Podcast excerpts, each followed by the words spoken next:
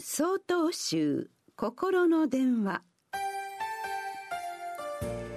今週は「砂時計の風景」と題して静岡県長光寺森田昇春さんのお話です。私は毎日朝晩に犬を連れて散歩をしています。お寺の周辺には茶畑と田んぼが広がりその風景は季節によってそれこそ日々変わり続けています。そんな当たり前といえば当たり前の風景が特別な風景になった日があります。それはお医者さんから母の余命を宣告された時でした。母の命が砂時計の形となり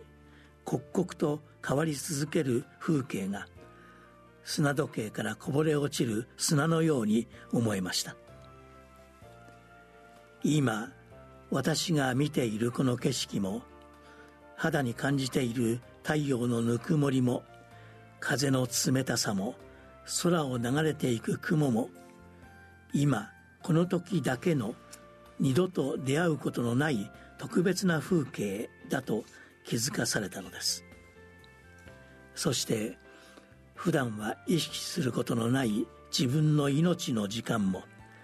砂時計の砂が落ちきるようにいつか必ず終わることを改めて考えさせられました。皆さんの中にも同じような経験をされた方がいらっしゃるかと思います。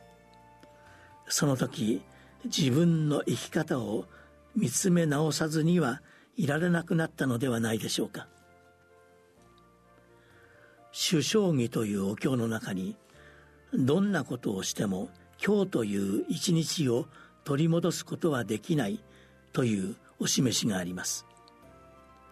頭では簡単に理解できても実感として受け止めることは大変に難しいお言葉です。出会うことのできた特別な風景が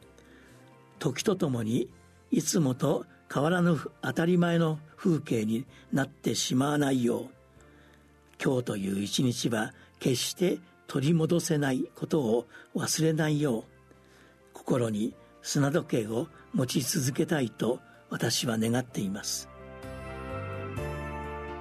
4月25日よりお話が変わります。